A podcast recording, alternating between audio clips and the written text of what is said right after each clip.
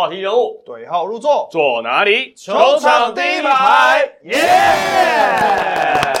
你很有精神啊，你耶！这是这我唯一的台词啊！我我的一在集气，坐哪里？球场第一排，耶！哦，可以哦。是马上摔跤季要来了，所以要开始嗨了嗨了，能量对对对，就是上个礼拜就特别忙，就是在忙 WrestleMania 的东西，所以把那情绪带到这边来。OK OK OK，好，那我们在第十七周首先要回顾的是工程师最近近况非常好，五连胜，五连哇而且本土大爆发，他吃了什么都给我来一点。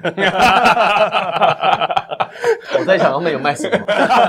工程师可能有吃什可能什么？么也都没有，什么都来一点因为现在球场禁止饮食啊，对对这就是休息室里面吃什么，我觉得可以去研究一下。嗯每个都打了，每一个跳出来，不止一个、两个、三个、四个、五个，全部出跳出来。那在五连胜之后，现在战绩也跟台北富邦勇士是并列第二喽。对对，哦，现在这个季后赛席位怎么卡，这个都还很难讲。而且工程师晋级的季后赛，对，工程师跟台北富邦勇士、新北国王三支球队晋级季后赛对，剩下的席次呢三抢一。好，首先赛事编号第七十场是工程师在主场的二连战，周六首先对梦想家，最后的比分周六九十六比七十八，十八分之差击败了梦想家。不过其实打到第三节结束的时候，其实双方还是蛮接近的，但好像第四节今年梦想家常常这样子，就是一节之内被带走。崩盘。崩盘，这场比赛激动，这场比赛其实，在第三节打完的时候，才好像是四分差还是五分差。到第四节的时候，在 Randy Walker 投进一个三分球之后，其实梦想家还超前比分。嗯，那在最后比赛最后大概五分钟到六分钟，瞬间被一波带走，然后最后甚至到差到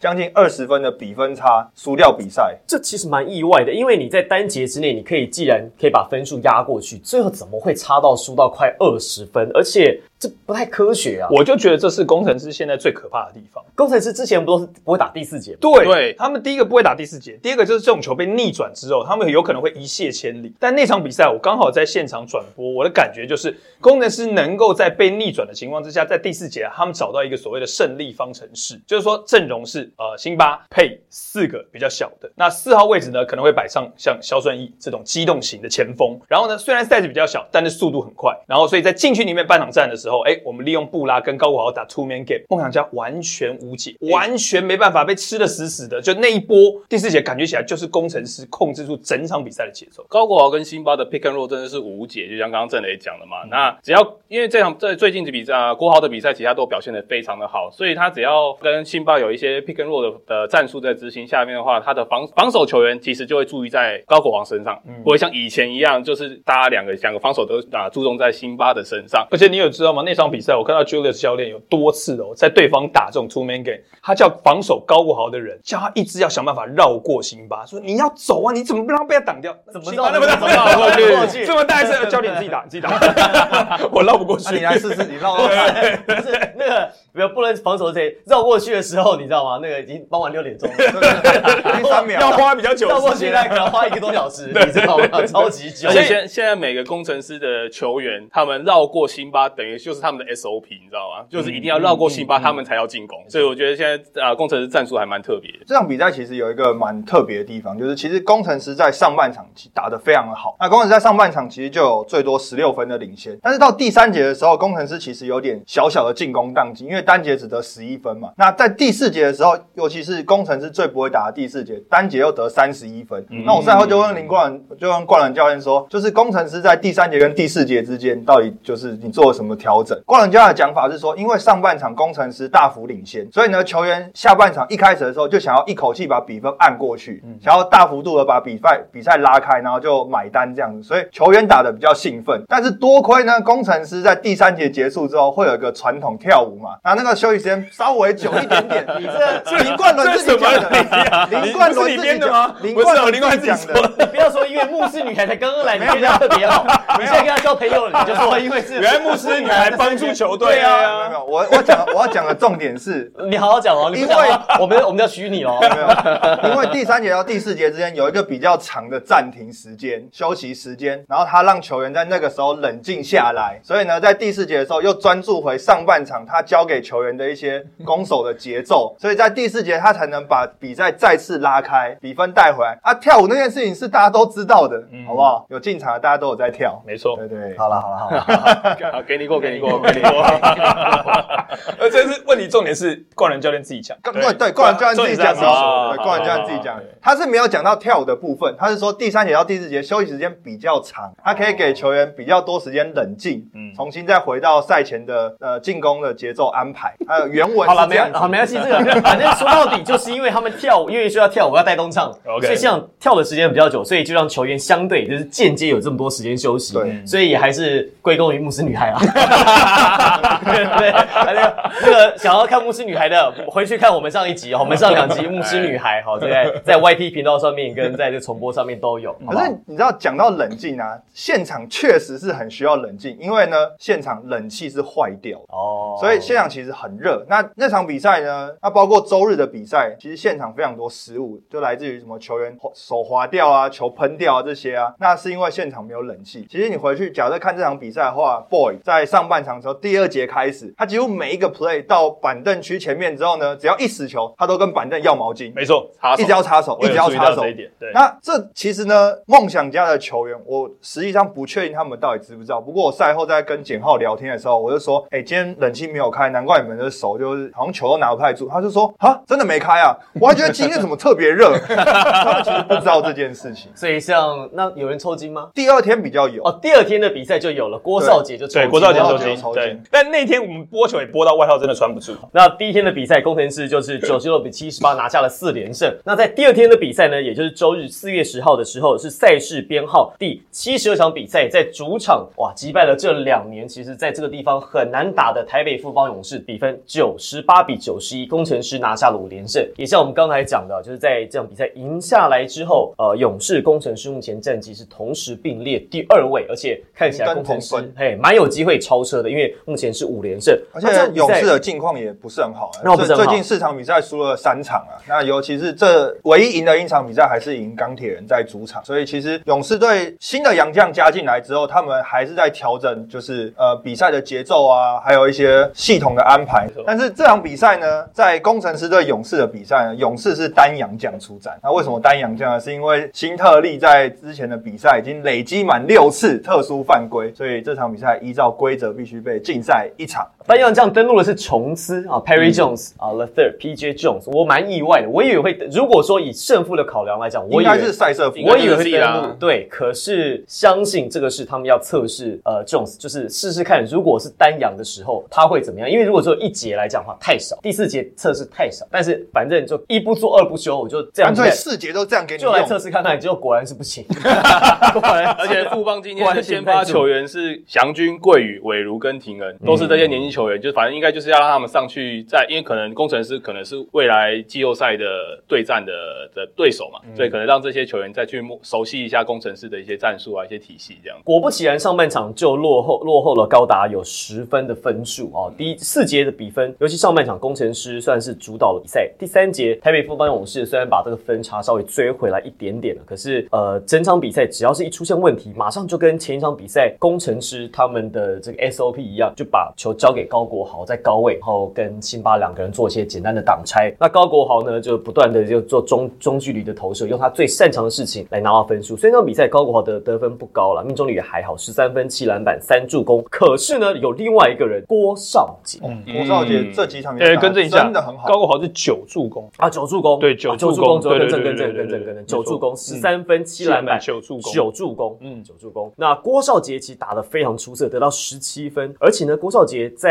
因为我们先前其实有提到高国豪跟小烈朱云豪打得很好，嗯，可是其实那段期间打得很好的是朱呃郭少杰，郭少杰在同一个时间差不多也被放到了先发阵，所以我觉得我们可以来好好讨论一下，就是到底工程师他们是因为这几个球员状况好，比如说是高国豪状况好，朱云豪状况好，郭少杰状况好，他们才开始打得好，还是因为他们做了一些阵容上根本的调整，比如说把四号位原来李佳瑞拉下来，然后让肖顺义或郭少杰打小阵容的三四号，增加他的速度跟机动性，你们觉得是哪哪？我觉得是战术的变动跟阵容的变动了，因为呃，之前假如说李佳瑞或是林一辉在的时候，其实四号位其实都还是以篮下的进攻为主嘛。那，他现在把郭少杰拉出来，变成他们呃的三分的投射的球员变多了，那变成他们的战术可以更灵活，而且像加加上现在都是绕着辛巴的党人为主要的战术主轴，那这样子来讲的话，他们会比较多人可以作为出手的点，所以我觉得战术的变化会是比较关注的。好，那我们讲到郭少杰，郭少杰在最近的表现其实非常好啊、除了在连续三场比赛都得分上双之外，三场里面两场打他的老东家台北富邦勇士，得分两场场均现在是十七点五分。特别会打老东家，特别会打，而且我发现其实除了郭少杰之外，还有另外一个是肖顺义。哦肖顺义其实在最近有上到了先发阵容之后，其实打的也很好，而且他们有个特色是这两个其实都在台北富邦勇士待过，那时候在 SBL 叫富邦勇士、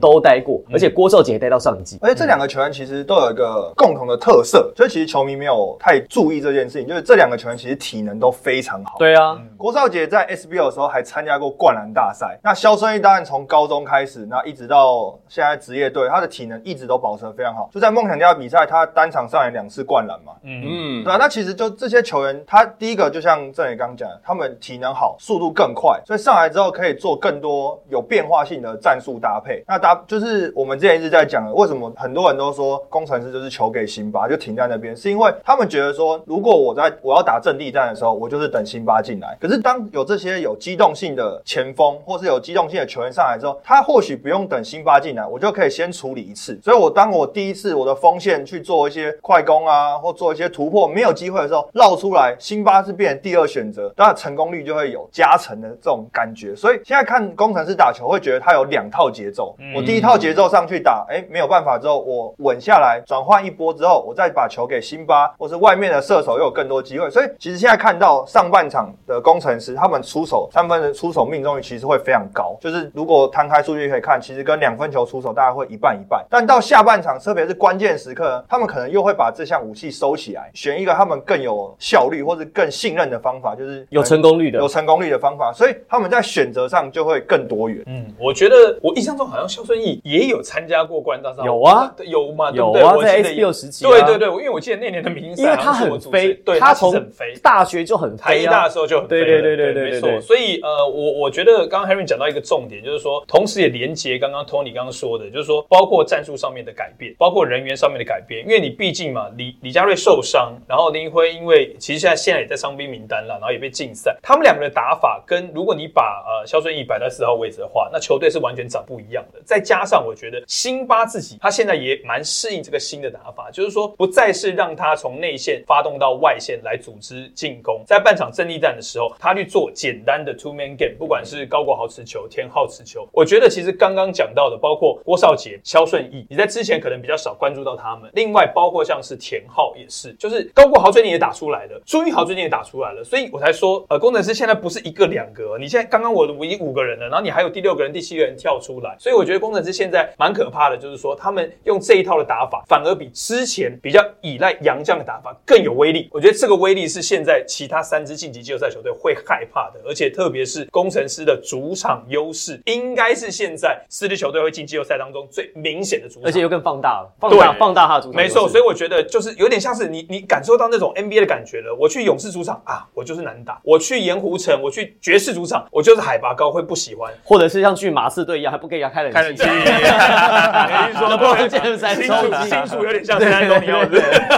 郭少杰抽筋 啦，对，没错，对对嘛，就打到本来想开对手，就开到自己人，要开冷气了，好不好？而且现在开冷气之后，是不是舒服多了？不流汗多了，了，对对对，所以冷气很重要。我，开始讲话，刚刚都不讲话，对对对，刚刚我是在流汗了，讲不出话来。而且讲到辛巴，辛巴在对公呃梦想家那一场比赛，他上半节只得七分哦，然后整场只得十七分，嗯，跟他的在啊、Plus E 在这一季的新高三十五分来讲是少了一半，所以表示工程师已经不是在主打辛巴这个点，反而他反而会做更多其他的事情来帮助本土的球员来呃融入球赛。对、啊、这场比赛法师加辛巴就是对战梦想家，最后能够拉开到二十分差距。这场比赛法师加辛巴只得二十七分，那本土球员就得了六十九哎、分。不过我说真的，法师虽然哦，他得分最近少，可是他真的，他又又换了发型，有没有？他弄的那个就是那个就是蓬蓬头，啊，对，今天要把辫子解开子解开来然后哎超像，真的像超像狮子的。超勇士队的时候，对，然后他就穿那个，他就穿的那个袜子，穿的喜欢穿的长嘛，然后后他打又切进去，他裤子他穿很短，对，就好像哈林篮球、哦，哎对他超像哈林篮球。可是重点是他的这个发型啊，不知道是自己不习惯还是大家也不习惯。他在这场比赛中场之后呢，他就把头发又绑起来了。因为扣了一球之后，发现可能就是戳到眼睛，视线视线被长 对对对被影响到了对，对对对对对。所以他后来还是把头发盘起来了。我觉得盘起来比较好看。然后另外还有一个，如果你要讲到这点，我觉得法师蛮厉害的是，他穿 Jordan 十一代好几场、欸，呃，灰色的，灰色那我我注意到，因为我自己本身打球的时候穿，我觉得不好打，就拿来穿走路比较帅气，打球不是很不好打，结果他能驾驭 Jordan 十一代。那个谁也穿 Jordan 十一代啊，张文平啊，也穿那个上，哦也穿那个实战啊。可是打球的上场时间比的话，哦，对比较跟张文平，而 且张文平就是定点射手，时间是差比较多哎，不是啦这。样，张文平发型也是很酷的哦。法对，所以果然穿搭还是要靠 Air Jordan 十一代。哦，Jordan 十一代，好好好。好，那反正工程师最近近况很好。那勇士呢？勇士状况怎么近近四场只赢了呃输了三场，只赢一场，而且是在赛事编号第六十八场比赛，当时是四月四号清明节时雨纷纷的星期一那是儿童节，啊，四月四号是那是清明连假，但是当天是儿童节。四月五号是清明节，对对，四四月四号是儿童节，儿童节、妇幼节。那四月四号赛事编号第六十八场，勇士队在主场击败了高雄钢铁人一百一十三比九十七，就没有太大的悬念了，基本上这场控制赛。但除此之外，近况哎有一点点从这个三月中的好手感，当时一波连胜，突然间又掉下来，这怎么会这样？我觉得一方面是因为就是三月过后那一段时间，因为加上其他球队在前面二月的时候休了比较久的时间，那那段时间其实对勇士队来讲是很重要，因为不要忘记勇士在开季的时候遇到一波很严重的伤兵潮。那在二月的时候，其实基本上包括休息也好啊，训练量啊，然后赛事也比较少，所以在三月的时候基本上是满血回归。那经过三月的调整之后，勇士队虽然是一个调整比较快的球队，但是其他球队在洋将到位，然后再加上系统打法这些什么都确定之后，在冲击季后赛下，勇士是他们的第一个指名的对手，因为他就是卫冕冠军嘛。所以大家当然越接近季后赛，大家针对勇士去做打法上的调整跟改变的时候，勇士在接下来四月就面临了比较大的挑战。我觉得勇士队现在是不是自己出问题，而是其他对手更针对勇士队去琢磨。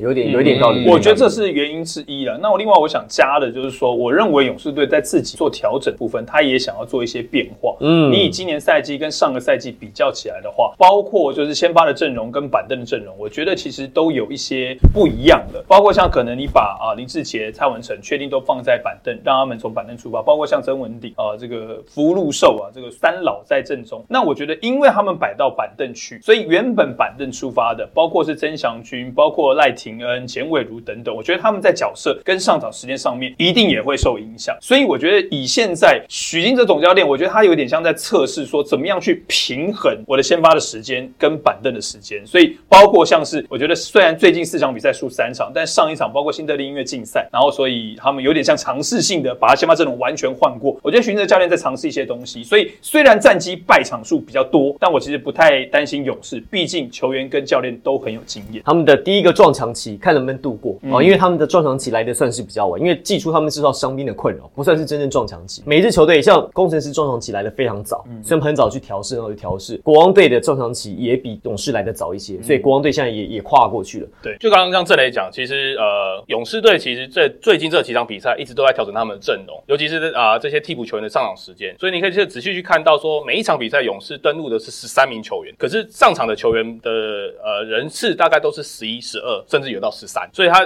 啊、徐总这边应该看起来是有在尽量让这些替补球员有更多的上场时间，去磨一些实战经验，或者是呃磨一些他们的小组搭配的战术等等。感觉是在看他们呃勇士队接下来在季后赛要带的名单是哪一些，可能在最近就会确定了。是看起来是有点这样子的意味在。好，那这是勇士对钢铁人的比赛。再讲国王喽，国王队在本周哦，因为他第一场比赛是在四月四号啊，这个赛事编号第六十七场，九十三比九十一击败了福尔摩沙台新梦想家，就是在周一的比赛，梦想家又输两分。梦想家在本周输的两场比赛，事实上都有机会取胜。那包含先前其实也是，梦想家最近到底怎么，就是好像都可以赢得了球，可是到最后都觉得差了这么一些，差了这么一些。梦想家在对国王的这场比赛，其实他是大幅领先的、那在第三节的时候突然宕机，单节只得八分，两分球二呃十投两中，三分球十二投一中。但是你讲说第三节他单节八分，可是梦想家在这场比赛第一节单节三十五分。对啊，对啊，他落差太大。我最后会讲到他们，呃，就像你刚刚讲那些数字，那总加起来是投二十二中三，命中率只有七趴，而且他们这节失误大概也有七次到八次，所以整节就是整个宕机。然后加上这场比赛新北国王的不老传说杨敬敏哇又跳出来，这场比赛在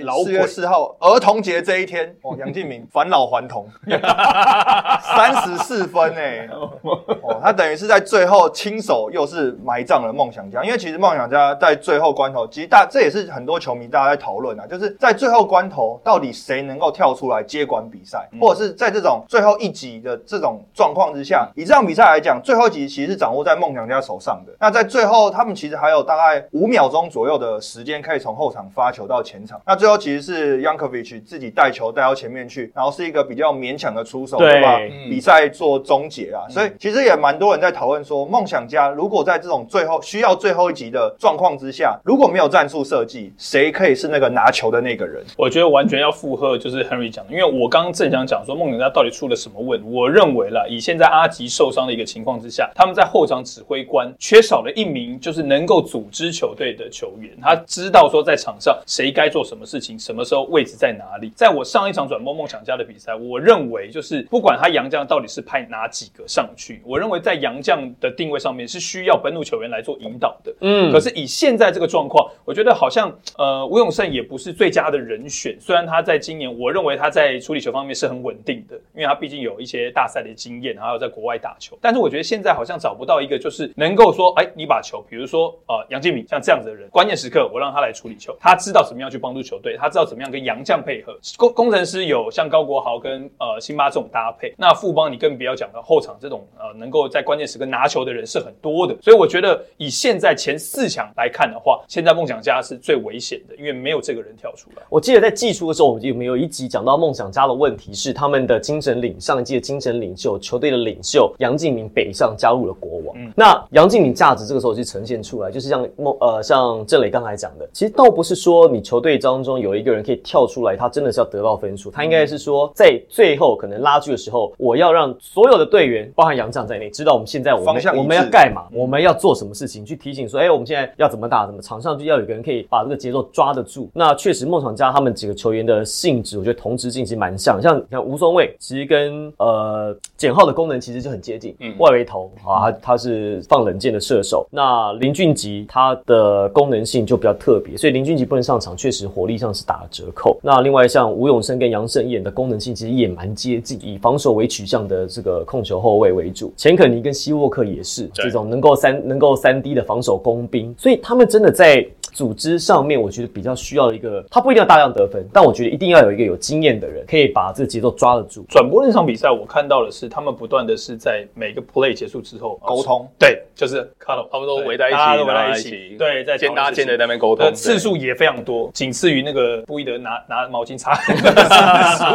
对，那那次数也非常多。可是我觉得这就是因为在场上的时候，感觉起来队友之间，哎，好像没有一定的共识，就是说，哎，我知道你要在哪里，要不要接球，然后我要走到哪边，要不要打 two man 或者 three man game，这些东西不清楚，所以他们需要这些小组会议赶快在场上沟通一下。所以那场比赛，我觉得其实打起来感觉也是卡卡的。那这需要在接下来，因为毕竟还有十场的赛事嘛，三分之一，所以梦想家现在在做调整，不迟，还是可以来得及的。而且这场比赛我印象很深，就是我刚刚讲到召集小组会议、嗯最长的，你知道是谁吗？是 Yankovic，嗯嗯嗯，因为他毕竟他是新来的，那他也想要融入这个体系，但是可能在执行战术过程中，其实可能会他会有一些不清楚的地方，或者他觉得他跟他认知有误有差别的地方的时候，我发现 Yankovic 最常召开这种小组会议。而且我觉得，其实刚刚是讲球员对球员的部分，就是在场上之间互相的沟通。那另外一个环节当然是球员跟教练团之间的彼此的信任跟互相沟通。那其实我发现一个点就是蛮有趣的是在，呃梦想家在周末输输掉工程师的比赛，因为打到最后面才输掉嘛。那其实呃 Kyle Julius 教练在赛后记者会的时候，他首先先把这个输球的责任揽到自己身上，他是说哦，球队的执行在场上在最后关头瞬间被拉开，执行能力不好，那是教练的问题。他觉得我教练没有能够安排足够好的战术，能够足够让球员理解，能够把这件事情完成。那同场受访的球员呢是钱肯尼，钱肯尼拿到麦克风之后，第一句话就是说我否认教练讲的话。他说场上的事情我们球员没有做好，输球是我们球员的责任。所以他们其实并在教练团跟球员之间的沟通，其实他们两个是互相信任的。那剩下只是说怎么样能够把这些细节，或是教练交代给球员的这些东西，能够在场上去体现出来。梦想家其实在球队的文化上没有问题了哦，这个球队气氛其实也没什么太大状况。毕竟帮你打 A B O 一胜十九败都活下来，他们也他们也没有在怕输球啊。我老实哎，说，隔年就蹦起来了。对嘛？不但我知道，就我知道他们不是，我要强调是他们不是一个怕输球的球队，他们也不是那种就是输球之后球队气氛会不好的球队，对他们，我我觉得他们现在主要是他们这个队形就是走那个乱拳打死老师傅的那个路线，就是当一节可以得三十几分，下下一节可以得八分。十八分，所以他们在手感好的时候，大家一起喷。你讲这个真真的讲真的很到位，到位啊！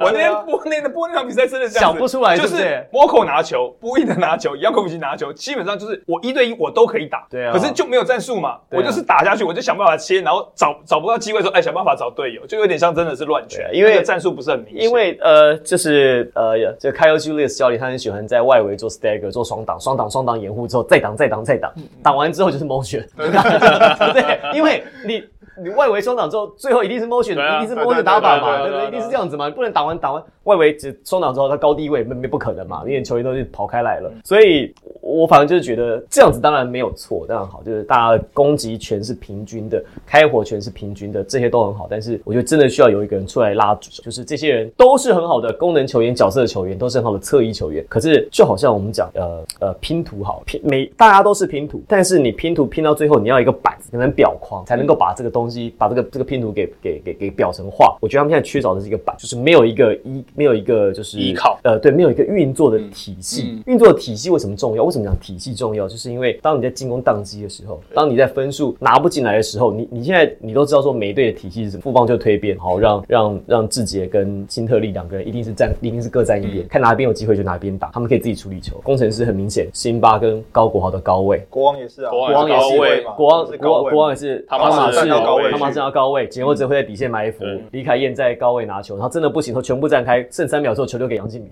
对不对？没错，一样的，一样的，我们一样的一一样的 scenario，一样的情境放到梦想家这边，求胜三秒的时候要给谁？嗯不知道。我们没有一个，我们没有一个答案。Formosa sexy，我最刚讲，对，给子子，球给给子子。壮壮，我刚刚搭过哎了，哦你要搭过我认识他，对对对哦，对。哎，子子很支持我们节目，哦，真的，每一篇都给我们按赞还转发。反正我你们那个发法香地牌，我先报名，你要先报名啊，我们不能自肥，你们知道哦，吗？那我做观众席啊。哦，对对对不是，你要么就争取加入主持群，哦你要做那种，你要做那种站在旁边看但是以后要第五个位置，那我坐上面啊。那是那是侄子做哦，的，只是说，哇，这个不错不错，那一次的爷应该是史上最有劲儿的一次。最香的一次。我跟你说，你如果说你真的要来加 要来加入法商第一排的话，主持费不能算，或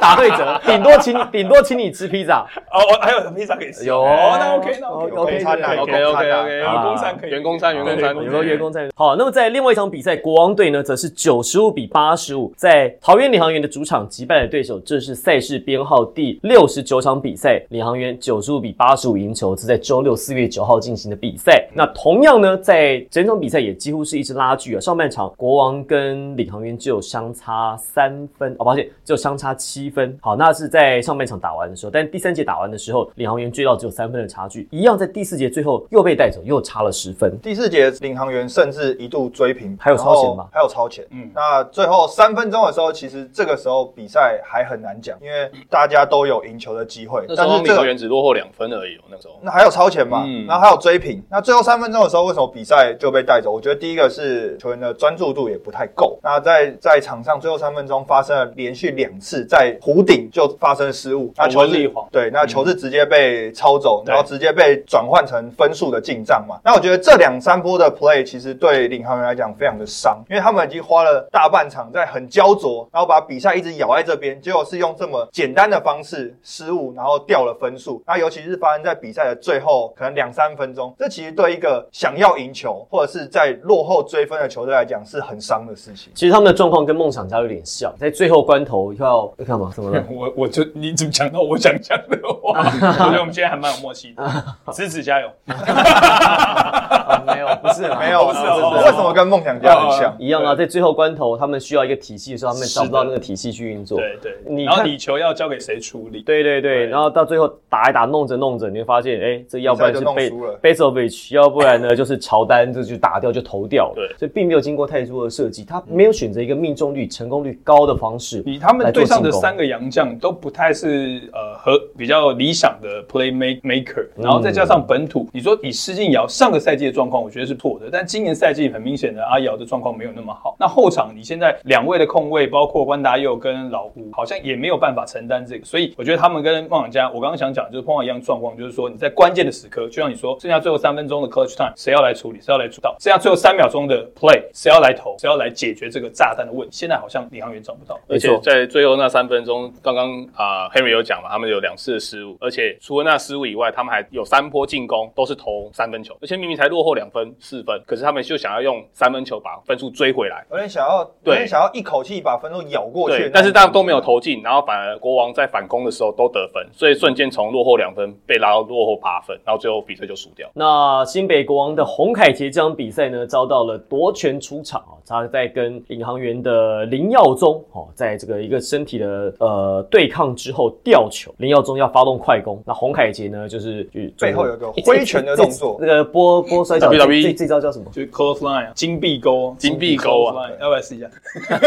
怎么怎么拼？然后我就可以主持法象第一怎么排，怎么拼？怎么拼？就 close line 晒衣架啊，那当然，洪凯杰那个动作确实就是，当然有引起一些讨论嘛。因为毕竟第一个是凯杰他的个性跟他场上打球的样子不太像是会做出这样动作的球员。过去没有过，对，过去没有过。那当然，我们在赛后据了解啊，因为洪凯杰就是挥下去那一下之后，他是被判夺权出场嘛。他其实挥下去的时候，他自己就吓到，怎么会打到人了？嗯所以大家可以看那个影片，他马上去抱着呃林耀宗，对对哎，会会有有关心哎，会有球迷说他演技很好哦，没有没有说哦，马上马上马上打完之后就去抱着这样子就好，好拍拍。对，没有，但他真的就是觉得打到人，他有吓一跳。那包括他夺权之后进到休息室，我觉得是。休息室之后这个比他到休息室之后，他自己还在很紧张，就是说，哦，怎么会这样怎么会这样？嗯就是他自己还是有那种被嘎掉那种感觉。要去收进，对，就是他他自己对于这件事情，他就是在场上发生的，因为其实这件事情对他来讲也是一个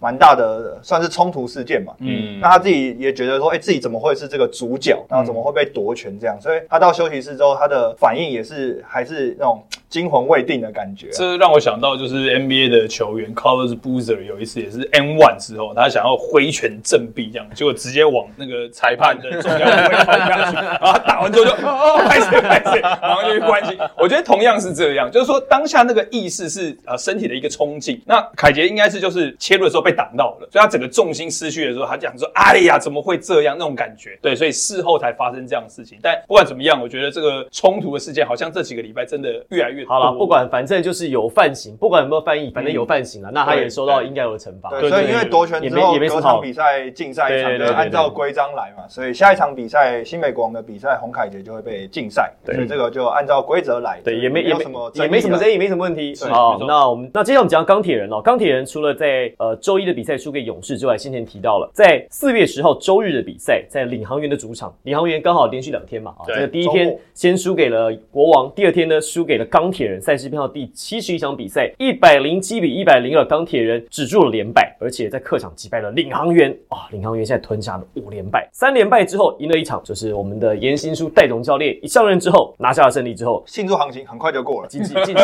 又 一场结束五连败也又连吞了五根黑棒，这怎么办呢？我们要讲钢铁人，钢铁人，讲钢铁人哦，对对对，这讲到这场比赛之前呢，还是要先讲到，因为钢铁人的 A B 啊在这场比赛又吞下一次违反运动精神犯规 U，嗯。就是在底线跟温丽煌有稍微有一点肢体的碰撞。对，嗯。没错，对，所以他又吞下一个 U 违反运动精神，所以呢，集满六次，嗯，下次换一场竞赛，集点满六次。那这这个就是今年因为新特利被禁赛之后，可能球迷比较开始关注这个规则啦。嗯所以就是今年球季集满六次特殊犯规，就会换到一场竞赛。嗯那球迷比较不了解的事情是，这件事情呢会带到季后赛，它会持续累积。嗯所以呢，当你到季后赛，就整个赛季包括季后赛，你累积满六次特殊犯规是竞赛一场，累积满八次是竞赛两场，嗯，所以累积满十次是竞赛三场。意思就是呢，新特利或者 AB，假设呢真的打到季后赛了，像以新特利的状况来讲，再多两次就是要再竞赛两场。嗯，对，所以这个是会累积到季后赛，也是跟球迷说明一下。哎，讲到这个有意思哦。你说杨将如果说他呃被禁赛哦，那就是接下来只能使用单杨将。很多球迷说啊，这不公平啊这这这样子的话，那这大家进场是不是这个战力很悬殊，就失去了观赏性了？告诉大家，这个东西六六支球团开会过，有人讨论说，那是不是我们就放宽单杨将这个杨将被禁赛，下一场还是可以登录两个杨将呢？只是被禁赛的不能登录。没有，六支球队都说那就单阳将出赛，嗯因为大家、哦大家都想要说，哎，那这对方做单阳将的话，那我就搞不好有利的都是自己。对对对对，要 不要做都是自己被禁赛。所以这是六支球队同意通过的。对，呃，有有有，当时联盟有开过会哦，有选项哦，说那要不然就三，因为可以三个洋将，三取二嘛嗯。好，那你被被被禁被赛，禁赛就不能还有两个可以打，对的，嗯大家都不要哦。球团自己说不要，说那就单阳将打，对，这是球团球团自己说的哦同。同意的。哦，呃，六支球团无异议通过。我记得有一年那个勇士队的 Draymond Green 好像就是这样，在季后赛，季后赛冠军战啊冠军战的时候啊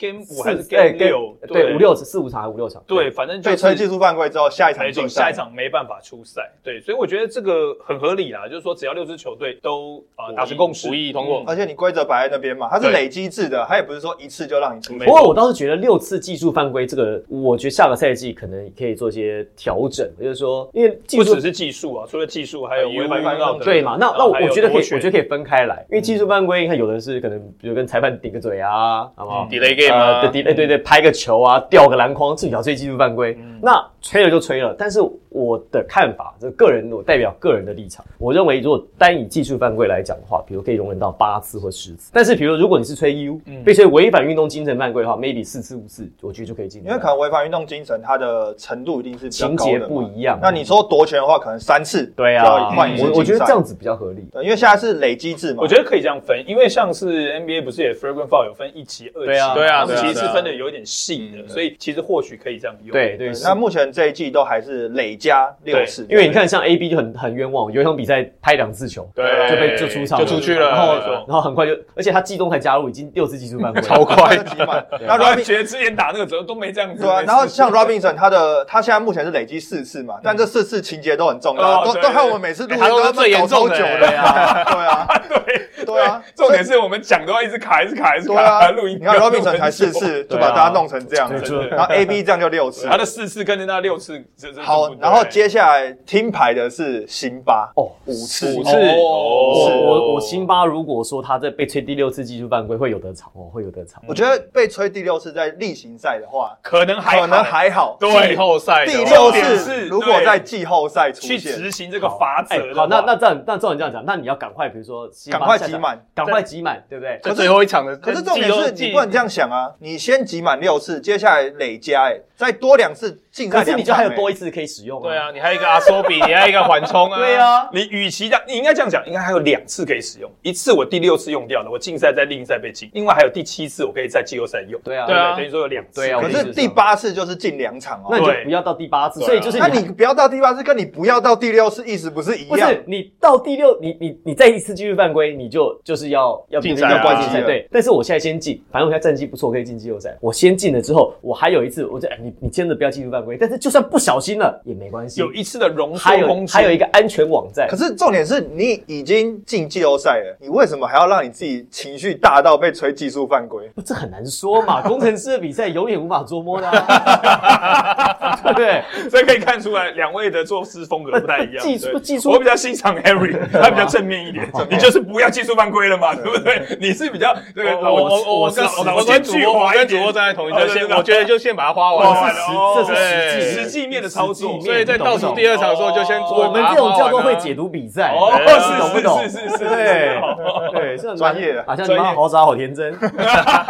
好，那除了其实 A、B 这六次集满犯规之外，其实这场比赛亮点当然就是周怡翔。哎，打得不错。周怡翔哎，我们之前一直在讲说他在呃几场比赛之后，他慢慢找到比赛节奏之后，应该会在场上展现出更多的呃表现嘛。嗯那这场比赛其实周怡翔得了二十四分，二十四分，七篮板五助攻，非常的全面，而且他他丢这么多三分线哦。呃，这场比赛六他中，这场比赛他都是以三分为主吧，然后投十五中六，命中率百分之四十。嗯，这场比赛我觉得他的切入有点卡卡，有点不太顺，应该是来回来台湾之后都 都来都卡卡的都卡卡的。而且他在第四节单节得十四分，四颗三分球。嗯，那时候领航员一直想要把那个落后的分数一直追进，可是就是因为宜翔的三分球一直把他拉开，一直把他拉开，最后真的就一一波就把他带走。我觉得这场比赛其实钢铁人做到一个蛮好的地方是，当领航员只要分数一追上来，他马上在下一波进攻会有所回应，嗯所以其实不会让领航员一直气势一直往上冲。那加上刚刚讲到宜翔第四节的表现，那他其实在第四节剩四分钟的时候，跟剩两分半的时候，那时候比分其实都蛮焦灼的，嗯他各进两个蛮关键的三分球。那重点不是进球，是进球之后他做出了比较大的庆祝动作。那这是一直从可能他加盟到现在做的最比较大的庆祝动作。这样，那其实我赛后的时候有特别问他，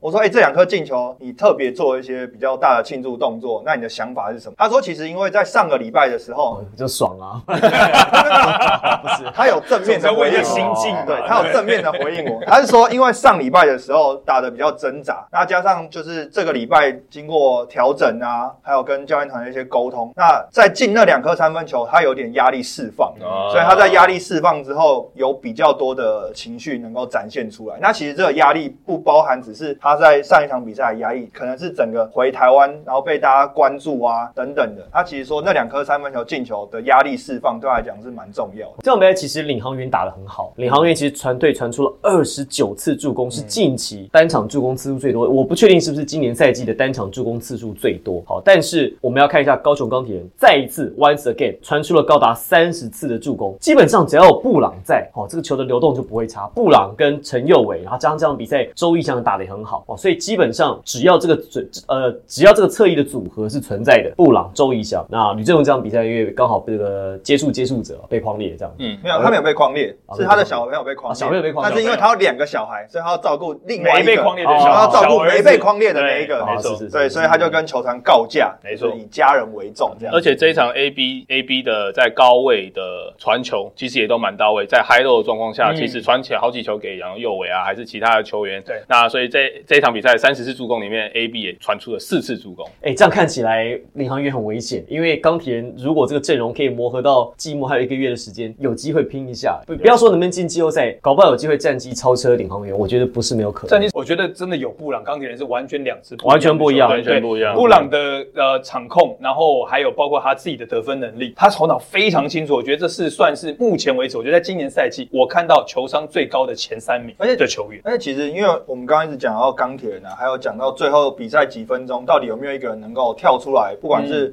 主导球场上发生的事情，或者是去执行那个战略。那其实领航员在这几场比赛，因为他都是输在最后嘛，那这个问题一直不断的被放大。所以赛后记者会的时候，其实也问到就是严行书教练、戴总教练，然后还有卢俊祥，那一个以场边就是教练的角色，一个以球员的角色，然后他们怎么去看说比赛在最后几分钟，他们能做什么事情？那以俊祥的角色来讲，他说教练团其实给球员非常常简单的指示，希望在场上能够做好一两件事情去得分就好。可是球员在最后几分钟里面会把事情想得太复杂，会有点去想说我要找到更好的机会去把那个分数用更简单的方式拿到，所以反而会把事情想得复杂。那加上说有一个 play，其实我印象很深刻，是那时候呢，在阿瑶在底线投进一个三分球之后，比赛差差三分，钢铁人叫了一个短暂停，短暂停回来之后呢，呃，发前场球，领航员要做包夹，包夹没有抄到球，然后马上就犯规，犯规之后，严行书在场边有非常大的动作，啊，我看到那球，他表现的很失望。我在赛后问他说：“哎、教练，你你为什么会对这球表现很失望？是因为觉得没有抄到球很可惜，还是对于球员去犯规很可惜？”他说：“他千交代万交代，没抄到球也不要犯规。最差最差最差的状况是犯规，所以他觉得球员在前面的包夹这边做的都很好，非常好，非常好。但他最后一步，他选择最差的那个决定去犯规。所以他说他对这个犯规他觉得很失望，所以他有做出一个比较大的动作。那这个我就必须要给我自己一点亏理了。那场比赛我是球评，我在转播讲就是朱克，我因为那时候剩下十五点五七秒吧，十四点五九秒，十四点五五九秒，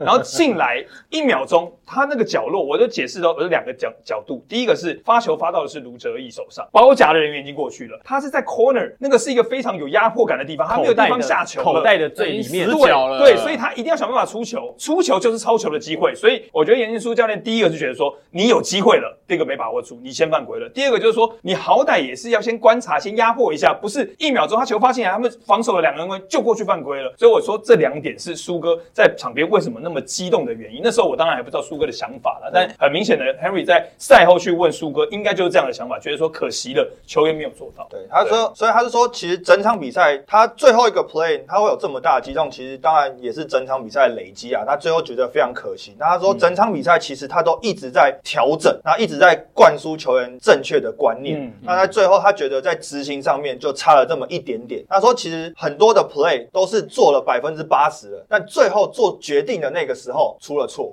所以呢，没有把最后这件事情执行好，所以一直延续到最后，我们讲十五秒这个防守这个 play，那以苏哥的就是教练的这个角度来讲，他说他是反映了整场比赛都在临门一脚他差了一点。他就爆发了场场边是动作很大，我都怕他的西装裤会破掉，他直接这样坐下来这样子。其实不只是反映了这样比赛，我觉得最后的这个状况其实也反映了领航员在今年碰到的一些状况。就像我刚才讲的，因为在最后，因为他们今年输了很多这种在一两波球权之内的比赛，所以事实上这种比赛都是可以赢得下来。最后处理球的细腻度、你对比赛的理解、对场上敌我情势的观察，这个其实我觉得反而是台湾的球员，呃，中生代球员比较欠缺的。好，那接下来呢，第十八周的比赛，除了四月十二号再一次在周二的比赛会在桃园领航员的桃园巨蛋来进行比比赛之外呢，在周六周日两天分别是新北国王跟高雄钢铁人一南一北要进行各两场的主场赛事。那我们也观察一下，我们在这一周为大家回顾整理的一些战情、一些分析，会不会在下一周当中被我们预测成功，或者是持续的发生呢？也请大家持续锁定我们的频道、我们的节目。那当然啦，我们在节目上的 IG 官方的 IG 球场第一排，也请大家帮我们支持。那我们的节目呢，能够订阅的话，分享，我们也非常感谢大家。我是王柏林，我是 Henry，我是 Tony，我是杨哲磊。我们下一集节目再见。拜拜，拜拜。